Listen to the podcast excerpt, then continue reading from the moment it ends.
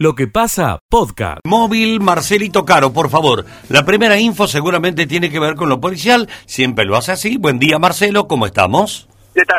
¿Cómo le va, Miguel? Gusto, como siempre, saludarlo a usted y a toda la gran audiencia de Radio Villa María. Hablamos de dos hechos puntualmente que ocurrieron en la jornada de ayer. Accidente de tránsito en barrio Rivadavia. Ocurrió en horas de la tarde de ayer. Se trata de una mujer de 44 años que conducía un automóvil y colisionó dos vehículos que se encontraban estacionados en la vía pública. El hecho ocurrió en calle Piedras al 1380. La conductora sufrió una descompensación y perdió el control. A la hora 030, jornada de hoy, efectivos de la policía local pudieron detener en el interior de la terminal de ómnibus a un hombre de 29 años, ya que momentos antes fue observado a través de las cámaras de seguridad que intentaba abrir las puertas de los vehículos que se encontraban estacionados en calle Manuel Ocampo y Alvear. Este es el primer informe en la mañana de hoy. Mañana bastante fresca, cielo totalmente despejado. Volvemos en cualquier momento con más noticias, Miguel. Abrazo grande, hasta luego. Muchas gracias. Gracias, Marcelito. Muy atento, ¿eh? Hasta luego. Lo que pasa. Escucha lo mejor de lo que pasa. Recogido una info de una brutal paliza, supuestamente, no sé qué, una mamá que está diciendo que le han pegado al hijo. A ver, Marcelo, contanos, por favor. Bueno, muchas gracias, Miguel. Efectivamente, bien como lo acaba de decir usted, Estela Maris Cáceres en realidad ha hecho público un acontecimiento que ha ocurrido en el penal de nuestra ciudad. La situación es así. En el penal de la cárcel local hay dos jóvenes de apellido Moreno. Uno ha sido trasladado a Cruz del Eje y el otro no tiene ingreso a la cárcel local. Hablamos de Hernán Agustín Moreno, un joven de 24 años que hace exactamente 6 años está detenido por robo calificado. Tiene mala conducta, fue detenido el 9 de octubre del año 2019. Hemos charlado, buscado la palabra con el juez de ejecución penal Arturo Ferreira. ¿Cómo es la situación? ¿Hubo quema de colchones? La madre puntualiza que ha sido golpeado, que ha recibido una golpiza de aquellas. Vamos a escuchar a Arturo Ferreira y decía esto. Encontré lamentablemente con este hecho en donde los, los internos a veces en su manera de reclamar ponen en riesgo su vida. Eh, algunas veces se autolesionan y otras veces, como en este caso, prenden fuego un colchón.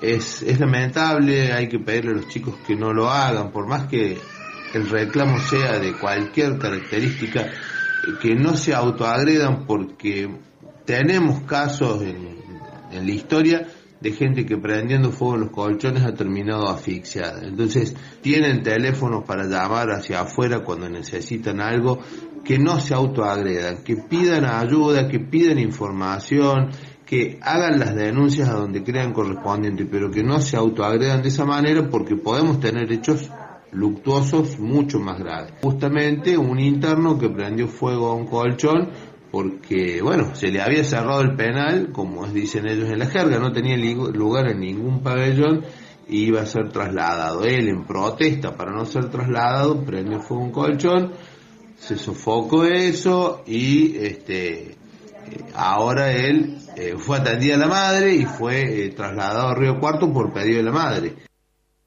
Bueno, la madre hizo hincapié precisamente que su hijo eh, fue maltratado, golpeado por uniformado, van a ser también investigados, dice. Si es necesario, serán investigados la gente del penal de la ciudad de Villa María. Hablamos de la madre, Cáceres Estela Maris, quien está reclamando que se esclarezca el hecho. De todos modos, Moreno, Miguel, que acabo de mencionarlo recién, será traído aquí para que declare ante la fiscal qué es lo que concretamente le pasó en el Palacio de Justicia. Escucha lo mejor de lo que pasa. De legislación general, de evolución radical, juntos por el cambio. Tema candente este, ¿eh? ¿Cómo le va? ¿Cómo está Carla? Un gusto saludarla. Buen día a todos por ahí. Sí, realmente un tema candente y bueno, celebro que por lo menos tuvimos un acuerdo eh, para avanzar en ese tema que atraviesa muchísimas familias de Argentina. No es un dato menor que hayan alcanzado un acuerdo. Oh, Exactamente, No sabe exactamente. nosotros como pueblo, Carla, cómo celebramos, parece un cabildo. Acuerdo, bueno, acuerdo eh, primario. Vamos a ver, ¿cómo piensa que va a avanzar esto? Mira, la verdad que creo que va a avanzar bien, eh, porque obviamente, como vos decís, el Congreso está paralizado. ¿Y por qué está paralizado? Está paralizado porque justamente hay una situación de paridad entre las dos fuerzas principales, que es el gobierno y la oposición. Y cuando hay esa, esa paridad, cuando tienen casi la misma fuerza, eh, no, se, no se animan a, a- a formar las coaliciones ni a Ujú. bajar temas en el recinto, porque nadie, hay una gran sorpresa en el resultado, nadie controla la agenda del Ujú. final. Y ha pasado en muchas sesiones, ¿no? Que vamos a presupuesto, no hay presupuesto, bienes personales, nosotros juntos por el cambio a una sesión para que no aumenten y finalmente aumentaron otro impuesto. Entonces, cuando hay esa incertidumbre en los resultados, se paraliza si no hay un acuerdo. Un acuerdo es qué temas vamos a tratar, cómo lo vamos a tratar y, eh, y sin factor sorpresa. Y eso es lo que ha ocurrido. Ha ocurrido que este tema, que afecta obviamente a muchísimas familias de Argentina, porque en Argentina el 18% de los hogares, hablo de las familias, eh, eh, digamos, necesita alquilar. Eh, bueno, nosotros hace dos años hicimos una ley, y quiero decir que esa ley, la ley que se sancionó en diputados en 2019, y en junio de 2020 la ratificó el Senado, o sea, estamos en plena pandemia, Mm. estábamos todos encerrados en junio de 2020, la ley se aprobó ahí. Eh, bueno, obviamente que eso generó eh, una, una distorsión, pero no tanto por la ley, sino por la inflación en el mercado de alquileres. Eso es lo que pasó. Mm. Entonces, lo que quiero decir, lo primero que hay que decir es, la ley tiene 24 artículos, pero no es que esos 24 artículos son todos malos. Hay dos que afectaron, ¿qué cosa? Subieron de precio y capsularon la oferta. Entonces no hay, no hay, no hay, no hay departamentos para alquilar y cuando uno alquila, por el tema de la inflación, bueno, fue un efecto no deseado de la ley porque obviamente eh, el precio del alquiler inicial era altísimo por, por el tema de, de- Está bien. de- Está bien. Entonces, eso es lo que sí. Lo primero es resolver esos dos, esos dos puntos, porque la ley tiene muchas cosas positivas. De hecho, inquilinos y propietarios, y esto es importante decirlo, tienen ese consenso. Miren, no queremos modificar toda la ley, no hay que derogarla, ni hacer una cosa nueva, Ajá. esa cosa que, que tenemos siempre, ¿no? A veces los legisladores que estamos un poco disociados de la sociedad, las grandes leyes para el futuro, no, miren, aquí ahora, ¿qué necesitamos? Resolver estos dos puntos. El tema de los plazos, mucho tiempo, tres años que estaba fijado, y el tema de eh, el monto de la actualización por la inflación. El top.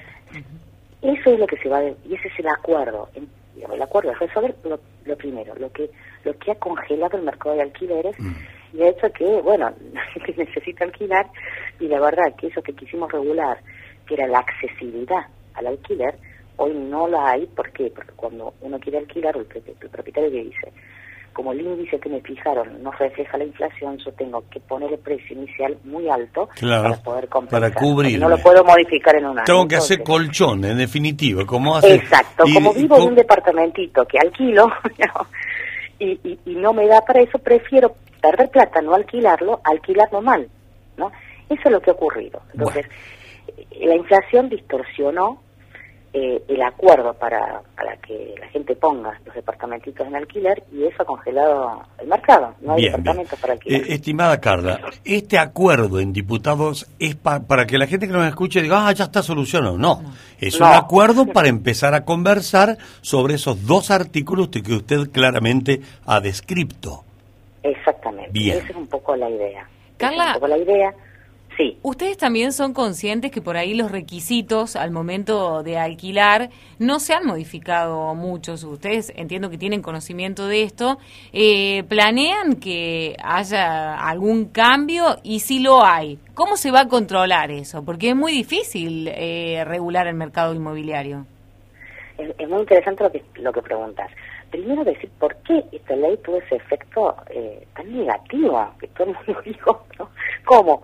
La aprobamos para mejorar y resulta que colapsó. Co- ¿Qué pasó ahí? Pasó que cuando nosotros estuvimos en pandemia, esta ley no se implementó sino hasta el año pasado, en 2021. Pero ¿qué pasó? Nosotros en pandemia eh, hubo un decreto del Ejecutivo porque se congelaron todos los alquileres por la crisis económica de que el país estaba paralizado. No había comercio. Bueno, entonces se congeló durante un año. Los alquileres se congelaron por un decreto presidencial de marzo del 2020 que rigió hasta eh, marzo del 2021. La ley empieza a funcionar a fines de 2021, pero ahí está el tema. Había un año de congelamiento de alquileres de precio, 2020, y esta ley en un contexto inflacionario que fue el parámetro 2021. Por eso implosiona, no porque la ley sea mala, sino porque la inflación y las condiciones que pasaron en la pandemia, que se, quebró, se quebró el mercado laboral, hizo que esto fuera el peor de los mundos. Yo quiero decir que hay muchas ventajas y por eso los propietarios y inquilinos adhieren mucho a esta ley y no quieren un cambio radical. Y se avanzó un montón. Voy a decir para los inquilinos que todos hemos sido inquilinos. bueno, lo primero, ¿qué cosas buenas tiene esta ley? Por eso, digamos, no esta ley tiene 24 artículos, es mucho más que estos artículos. Primero, ¿qué, ¿qué resolvió? Primero definió lo que es el contrato de alquiler entre lo que es una, un, digamos, para la familia difiere lo, de lo que es el alquiler comercial, el alquiler habitacional. Después resuelve el depósito. ¿Se acuerdan lo que era el depósito? Nosotros necesitamos dos meses para poder ingresar, solamente un mes. Es un tema clave para cualquiera que alquilara el valor del ingreso y después cuando se iba que nunca le devolvían el depósito. Bueno, ¿cuál era el valor? Entonces empezamos a regular esas cosas que están muy bien. Solamente necesitas un, un mes, no dos como eran antes, y cuando te vas y dejas el, el departamento que alquilar, el valor de ese, de ese, de ese mm, depósito corresponde al último mes de alquiler. Después otra cosa importante, eh, ¿se acuerdan el tema de las expensas ordinarias y extraordinarias? Bueno, no, se sugirió que el inquilino solo pague las ordinarias y no las extraordinarias. O sea, muchas cosas que realmente eran, digamos, el tema de la garantía. Bueno, te exigían dos garantías, dos propiedades. Por eso todos, ¿se acuerdan? Todos los amigos, familiares y parientes ponían ¿no? el, tema del departamentito que tenían como bien de familia porque otro que se iba a pedir. El tema de la accesibilidad a la garantía, bueno, se ampliaron las figuras de la garantía y se daba al, al propietario la posibilidad de elegir. Pero el inquilino, ¿qué hacía? bueno, tenía una garantía inmobiliaria, podía presentar un aval bancario. Estábamos eh, una estructura de incentivos para ordenar ese vínculo que a veces, como vos decís, es un vínculo opaco porque no se declarara en la FIP, entonces era mucho una, un acuerdo entre dos partes y en general el, la, parte más débil, digamos, estaba desprotegida.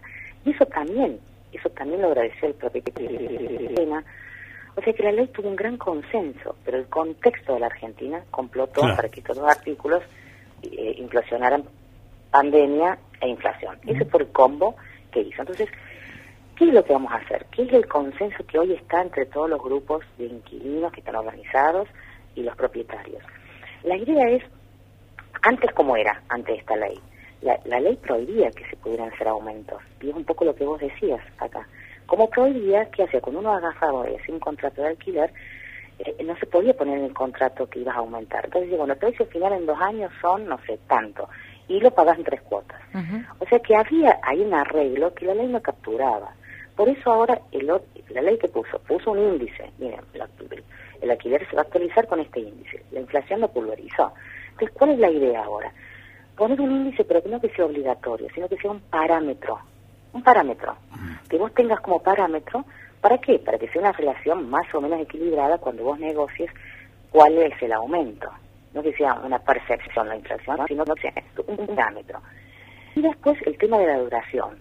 Si son dos años o tres años, bueno, a, algunos le parece muy fuerte en un país con inflación tres años, sobre todo para el propietario, pero para el inquilino no, puede decir, bueno, alquilo en el vacío y no sé cuándo me, revocan el contrato. Entonces pusimos eh, como mínimo un año.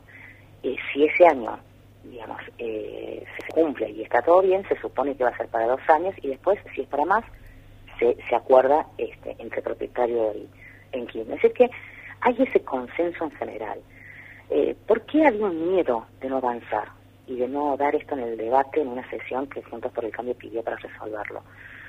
Porque la dirigente tiene que, entender lo que no pide de más ni pide de menos que se resuelvan estos vínculos. Y cuando empezamos a decir, bueno, vamos a resolverlo, ya empezamos con el tema del impuesto a la propiedad ociosa. Entonces, entonces y eso eso incomodó a todos los, propietarios nuevos y se cortó el diálogo. Y acá hay que decir que no hay, porque tenemos a veces la fantasía de lo que lo funciona, copy pega, ¿viste? Como que ocurrió algo en Alemania, entonces eso sirve en Argentina. Decirlo de la sociedad en Argentina, eh, las personas que, que tienen un departamentito para alquilar no son, no son corporaciones, son cuentapropistas son las familias que han ahorrado y tienen plata en el colchón y después compran un departamento y, vivir de eso de renta. Esa es la estructura propietaria de quien alquila en Argentina, el cuenta propismo. Lo que pasó en Alemania fue totalmente distinto. El que regula es una en Europa hay corporaciones, y en el caso de Alemania había corporaciones, ¿y qué hace la ley? Esa corporación que tenga más de 5.000 propiedades encapsuladas y analizar con este incentivo. Es una estructura propietaria totalmente distinta. Entonces, decir que nada de eso, eh, está, eso está fuera del acuerdo, porque uno ya paga fines personales en Argentina cuando tiene un departamentito. Entonces, vos no podés cobrar dos veces un, un impuesto.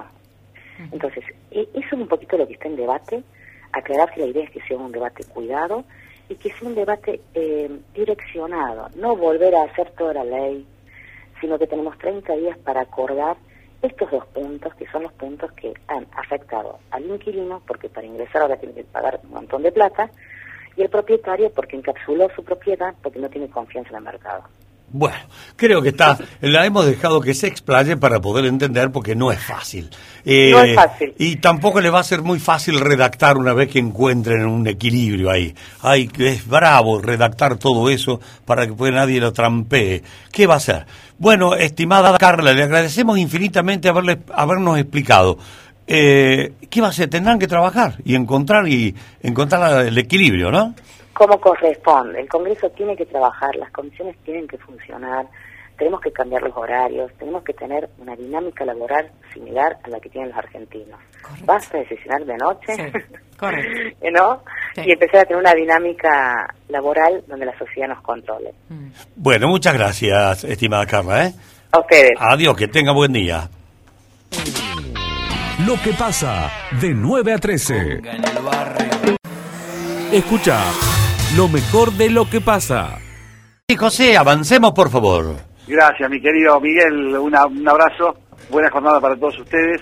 Nosotros estamos, eh, bueno, con abundante información, eh, tironeado por jornadas, por, todo, por todos lados. Sabes perfectamente que esta hora sigue desarrollándose el segundo Congreso Latinoamericano de Agricultura de Precisión. Sí. Esto es en el INTA Manfredi.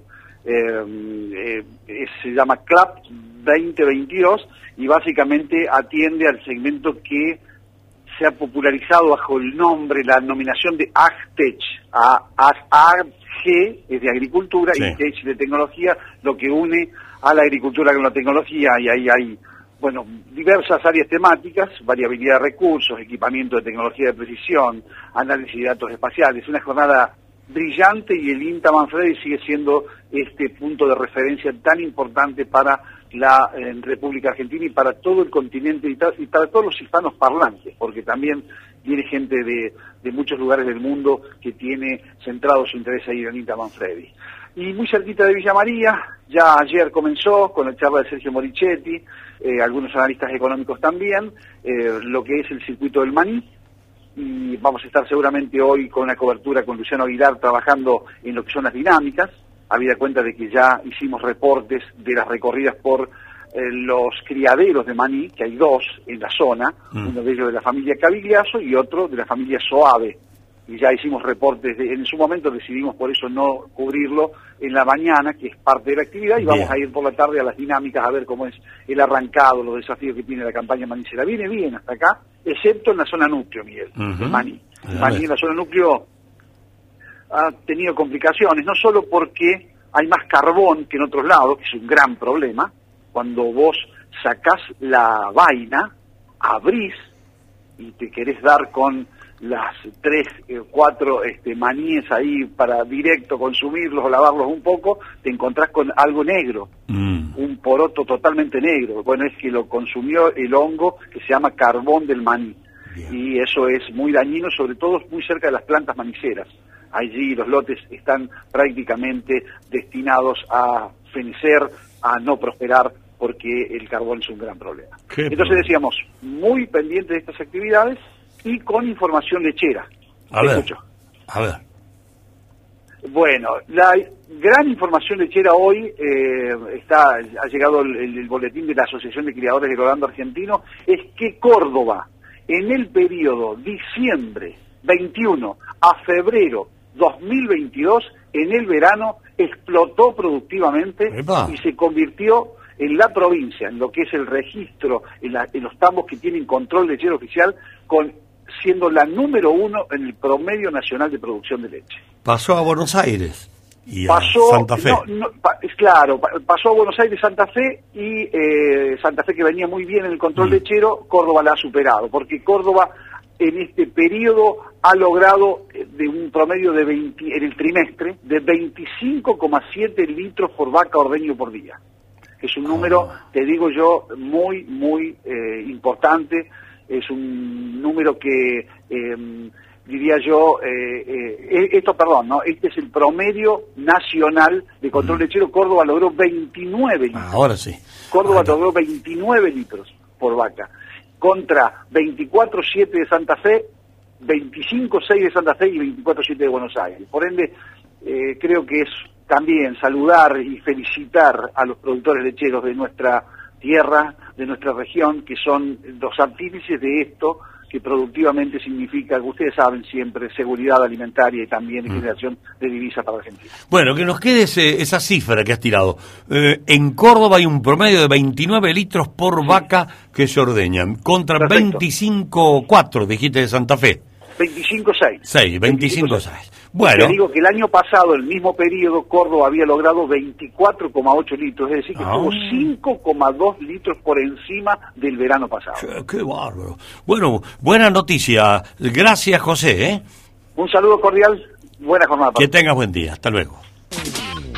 Mejor de lo que pasa. Celito Caro, te escuchamos. Bueno, muchas gracias, Miguel. Estamos directamente desde el Palacio de Justicia, bien como acabas de decir vos.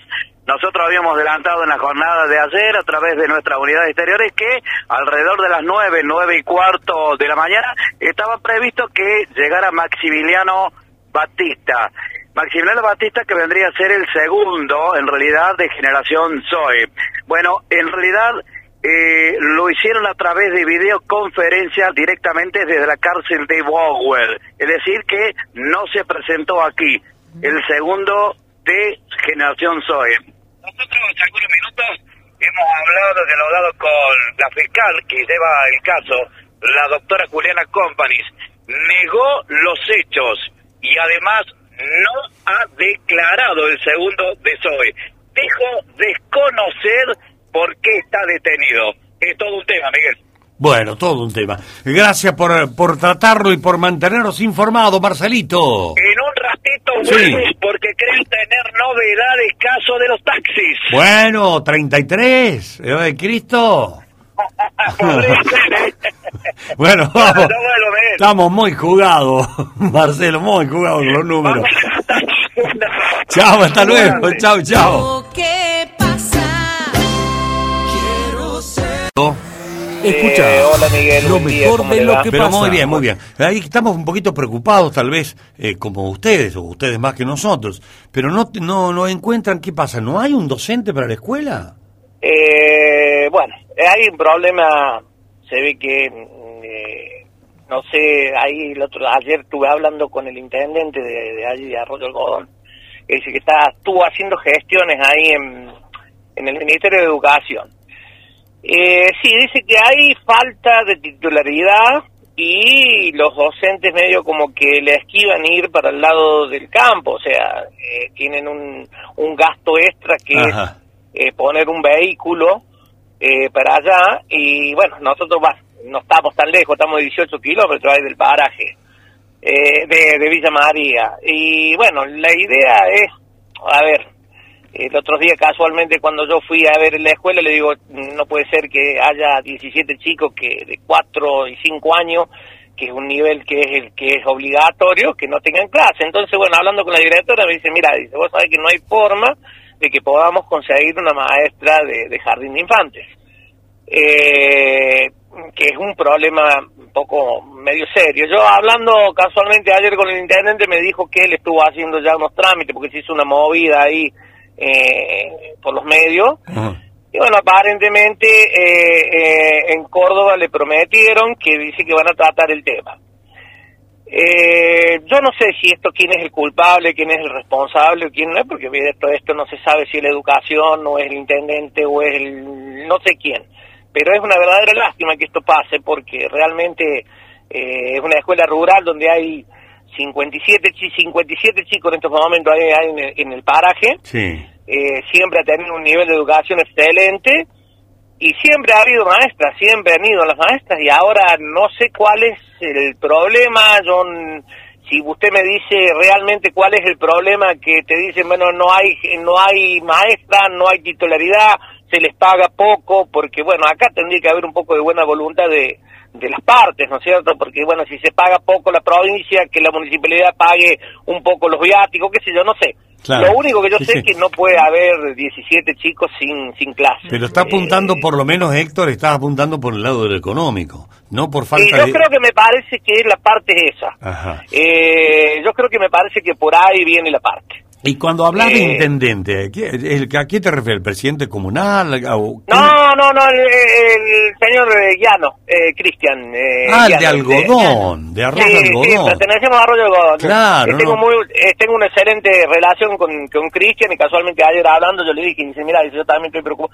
Y digo, sí, le digo, pero le digo, esto es lamentable, digo, que esté ocurriendo porque no, no, no, no, no puede ser, o sea. A ver, no me quedó, no me mío, quedó claro, Héctor. ¿Falta una docente para qué? ¿Para jardín de infantes?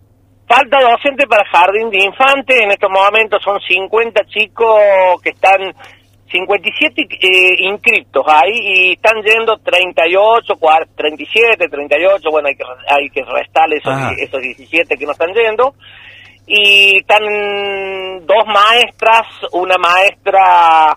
Porque, ¿qué pasa? La directora asignada está en estos momentos, está con carpeta médica eh, está asignada eh, como directora interina otra la maestra que la seguía y el problema va a venir ahora porque está en estos momentos está haciendo otra maestra está haciendo contraturno o sea está yendo al paraje y después cuando vuelve de allá da clases también acá en Villa María eh, la, la, la- otra maestra que está yendo pero Sí. la, la maestra interina la directora interina en estos momentos eh, también dentro de dos o tres meses va a tener que pedir eh, carpeta médica porque está embarazada y por lo visto no hay solución de que te manden una maestra pronto. O sea, ese es el, el- el problema. Bien. Héctor, eh, repasando, ¿no? Porque por ahí quedó medio, medio enredado.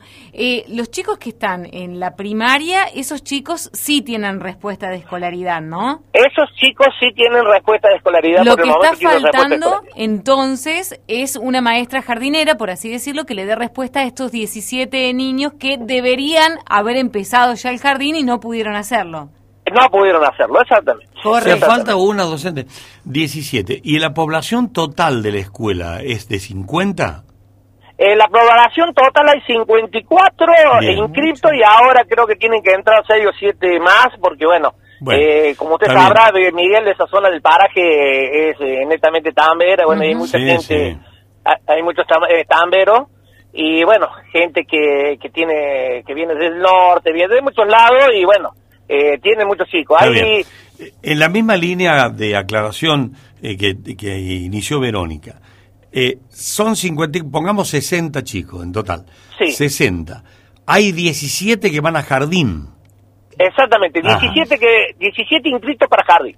Ah, están, bueno, sí, están inscritos. Van a jardín, pero no tienen la docente. No tienen la Ahí docente. está. Ahora sí nos quedó bien claro el asunto. La escuela funciona, la primaria, todo, todo bien, eh, pero no, no hay jardín de infante, no, no, no hay. No hay jardín, no hay jardín, exactamente. Bueno, ¿Y qué respuesta le dieron desde la provincia? Si ya tuvieron un contacto.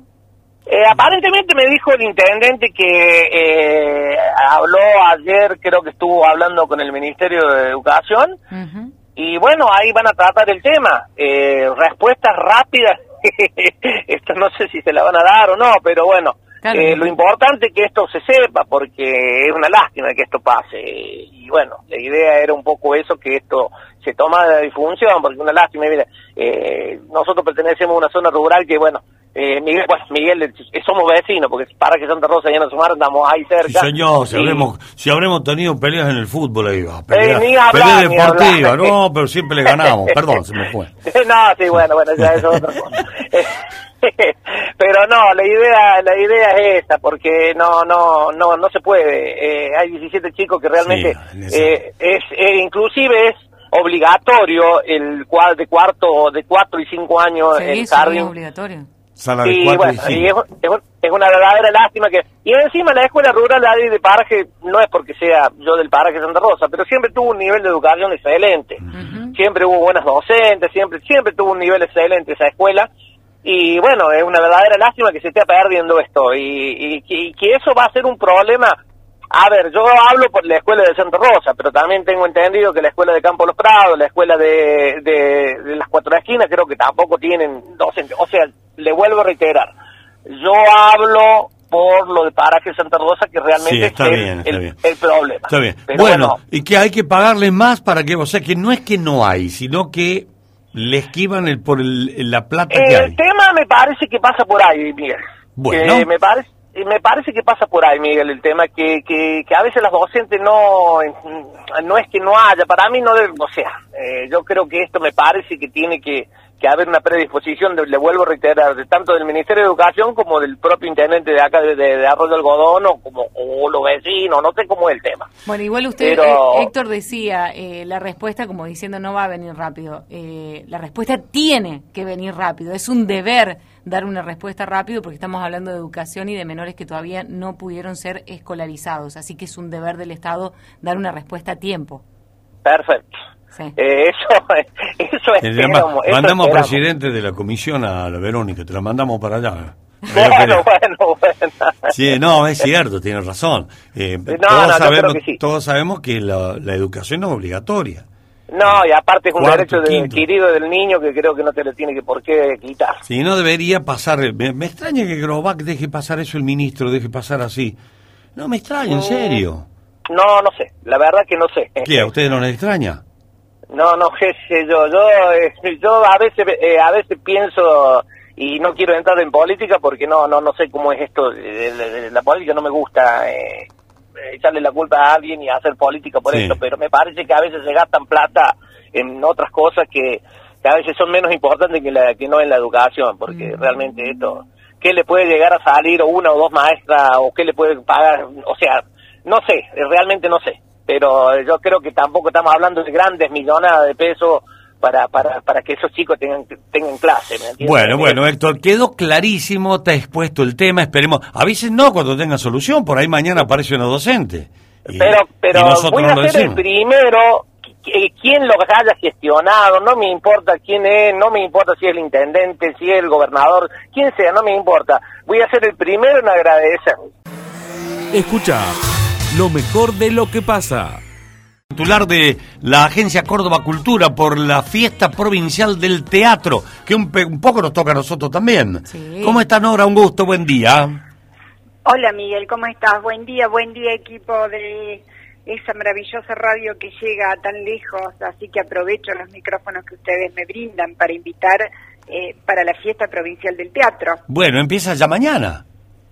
Sí, sí, desde el primero de abril Sí. hasta el 10 de abril, eh, y esto es lo que quería hacer llegar a cada familia cordobesa, en donde la radio de Villa María, LB28, llega con claridad para que pudieras, puedan saber que en estos 10 días en la ciudad de Río Cuarto y sus alrededores, en Villa María y sus alrededores, y en la ciudad de Córdoba, eh, tenemos la fiesta provincial del teatro. En estas tres sedes va a haber elencos de distintos lugares de la provincia de Córdoba y a su vez elencos que son del territorio de la provincia de Córdoba, de ciudades y localidades más pequeñas, van a tener escenarios en la ciudad de Córdoba. Bien, bien. Pero esta es una manera de federalizar la fiesta, de que ah, ¿de qué se trata la fiesta provincial del teatro? Esto es un trabajo conjunto entre el Instituto Nacional del Teatro Miguel, que todos los años hace una importante inversión en elencos teatrales de todo el país, en el caso de Córdoba, eh, los convoca a que presenten sus proyectos de obras. Después hace una selección, en este caso son 30 elencos cordobeses, y una vez que son seleccionados, eh, tienen que hacer las presentaciones de sus obras en escenarios cordobeses. Esta vez nos pusimos de acuerdo, acordamos con el Instituto Nacional después de dos años de pandemia, donde no pudimos hacer todo esto, para federalizarla a esta fiesta, es decir, llevarla también a ciudades del resto del territorio cordobés y que no se concentrara solamente en la ciudad de Córdoba, porque la verdad que tenemos mucho talento en nuestra ciudad, en Río Cuarto, en toda la provincia.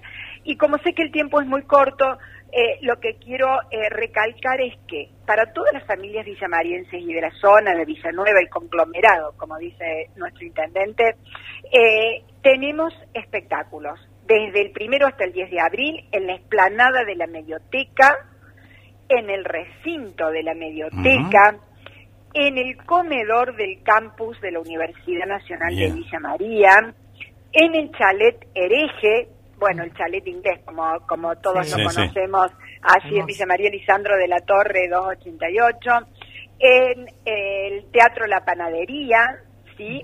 este, en el Teatro La Panadería, en el Teatro La Llave, en la calle Carlos Pellegrini al 230, en el Centro Común, eh, Cultural Comunitario Leonardo Fabio. Estos son los lugares de la ciudad de Villa María en la que va a haber teatro, algunas de las actividades totalmente gratuitas, Miguel, y algunas otras con una entrada que tienen un mínimo costo, un mínimo costo.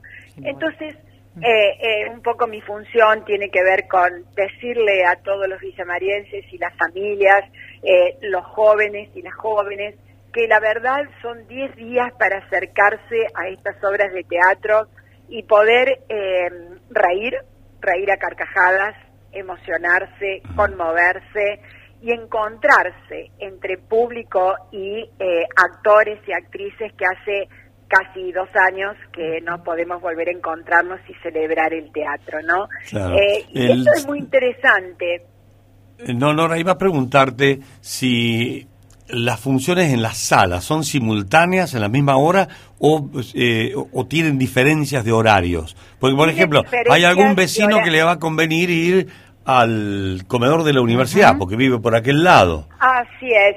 Eh, son distintos horarios. Mm. Eh, en el chalet hereje a las 18 horas, en el comedor de la universidad al mediodía, tal cual vos lo decís, en la medioteca municipal a las 17 horas, a las 20 y a las 21 horas en el chalet hereje, eh, entonces a las 21.30 en el Teatro La Panadería. Entonces lo que yo aconsejo es que puedan consultar en la página de la Secretaría de Educación y Cultura de la Municipalidad de Villa María, eh, Fiesta Provincial del Teatro, así aparecen los lugares, las obras, el contenido de las obras, hay títeres, hay también espectáculos infantiles, eh, y así consultar los horarios. Y si no, en cultura.cba.gov.ar, que es la página de nuestra agencia, donde también están los horarios eh, de las tres ciudades, de Río Cuarto, de Villa María y de Córdoba. Nora, eh, para consultarte, de esas obras después dos se van a Chaco, ¿es así?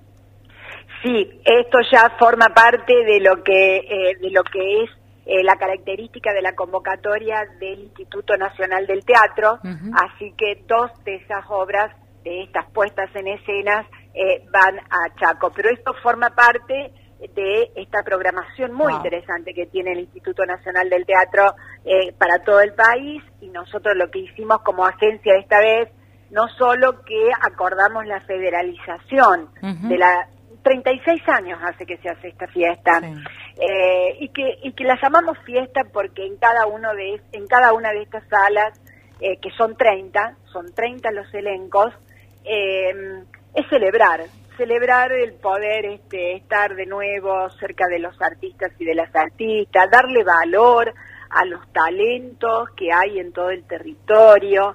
Entonces le, pusimos el nombre de fiesta. Pero hace 36 años que se realiza esto, antes siempre en Córdoba Capital, ahora lo distribuimos en todo el territorio.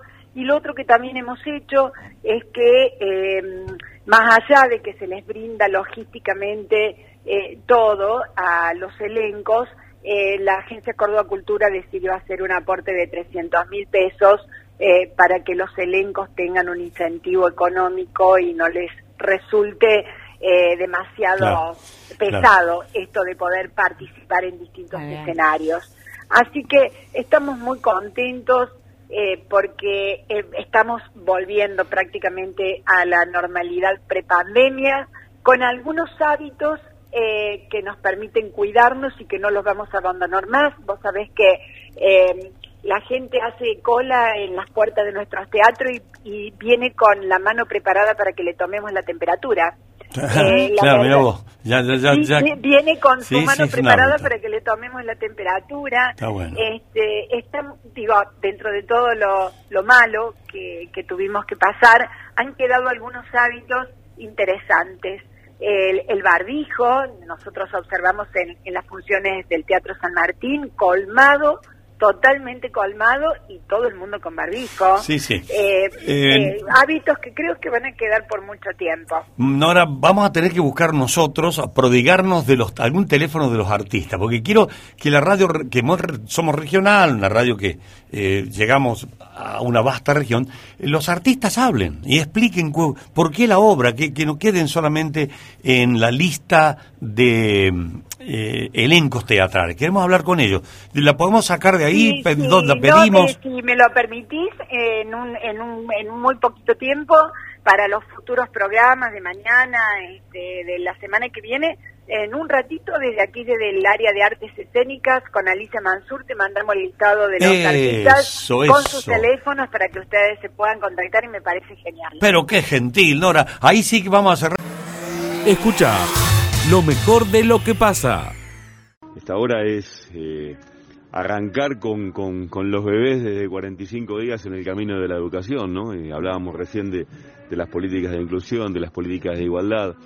Ahí estamos viendo indicadores en la Argentina que, bueno, que nos obligan y, que nos comprometen todos los días a seguir teniendo este tipo de políticas, ¿no? Eh, cuando vemos, bueno, la, baja del desempleo, lo más importante desde el año 2014, cuando vemos también que la pro- pobreza y la indigencia vienen en un camino también de, bueno de, de- de poder recuperar. Hay un millón de argentinas y argentinos que, que han salido de la pobreza. Es mucho lo que lo que hay que seguir trabajando. Nada para festejar nada para celebrar sí para seguir consolidando este tipo de políticas sociales y programas sociales que desde lo que es el espacio el programa nacional de primera infancia todo lo que tiene que ver con la organización de barrios populares, el programa Banco de Herramientas y también, bueno, vamos a firmar con, con el intendente, con el amigo Martín Gil, el programa Mejor Barrio, que es la construcción de playones deportivos en toda la Argentina. Miren, nosotros decidimos en el Ministerio vincular todos los programas sociales a la generación de empleo, a la generación de empleo. Escucha lo mejor de lo que pasa. La columna de Martina Nariz. Y esta sí que es una verdadera situación embarazosa la que No vive la. CGT. Miguel. ¿Qué pasó? ¿Cómo enganchamos todos los temas en este programa? Qué bárbaro. Bueno, hoy, Miguel, en el sindicato de Ahoita, aquí en Villa María, hay un encuentro de CGT regionales. Ajá. de la provincia de Córdoba y también de otras provincias de la República Argentina. Se está desarrollando en este momento el encuentro de CGT, están todos los dirigentes. La idea es consensuar, hablar eh, respecto a los problemas actuales que tiene lo que tienen los trabajadores, fundamentalmente la inflación, la pérdida del poder adquisitivo y las paritarias que comienzan en su gran mayoría en el sector privado en el mes de abril. Así que hay una gran discusión que por supuesto generarán algún documento para elevarlo a la CGT nacional. Esto nos sirve de preámbulo para contar un poco lo que está pasando en el sindicalismo argentino por estas horas.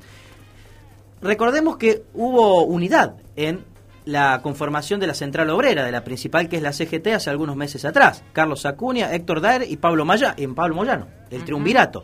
Bueno, parece que esa relación de amor y de cariño está llegando a su fin. Miguel. Ah, bueno. Hubo una foto en la jornada de ayer de Máximo Kirchner Sí. con Pablo Moyano.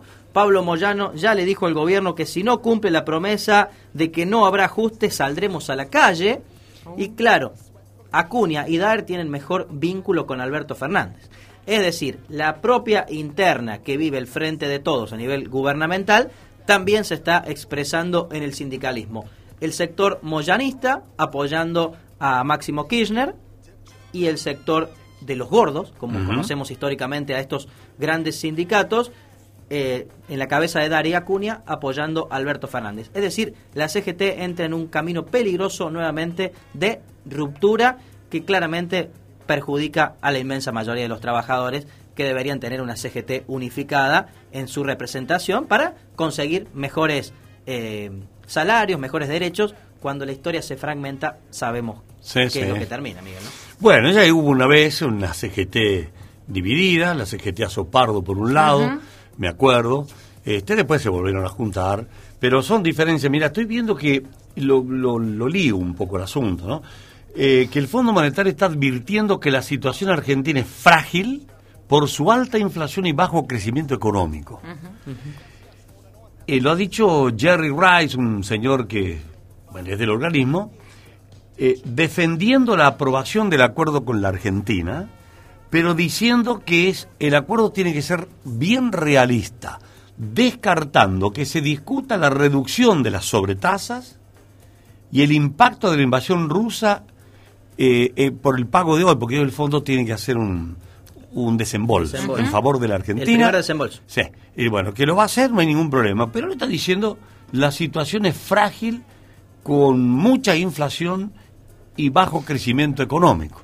Y acá lo digo con las lo que dice básicamente Moyano, Moyano, ¿no? que él dice que no haya ajuste porque si no va a haber movilizaciones en contra de este propio gobierno. Y te sumo un elemento más, Miguel, a la cuestión política que estamos planteando y lo estamos vinculando con el sindicalismo.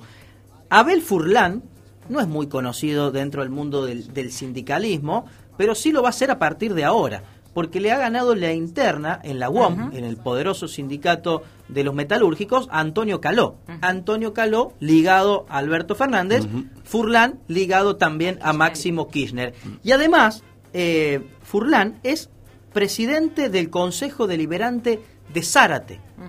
No lo era, pero con un acuerdo entre el kirchnerismo, Massa y otros sectores allí de Zárate, a partir de ahora ocupa la presidencia del Consejo Liberante de Zárate. Es decir, las peleas del propio oficialismo, la eh, estructura que comienza a reorganizarse, pensando en las primarias que hemos hablado muchas veces para el año próximo, en el propio seno del Frente de Todos, ya se está viviendo en el sindicalismo y también en los consejos deliberantes y en las intendencias de la provincia de Buenos Aires, donde sabemos que se concentra el mayor núcleo de votantes. Todo comienza a reorganizarse, Miguel, para esto que decimos desde hace un buen tiempo aquí en la columna. El Frente de Todos el año que viene va a tener primarias para dirimir candidaturas. Bueno, muchas gracias, Martín. Nos vemos en la jornada de mañana, Miguel. La columna de Martín Aranís.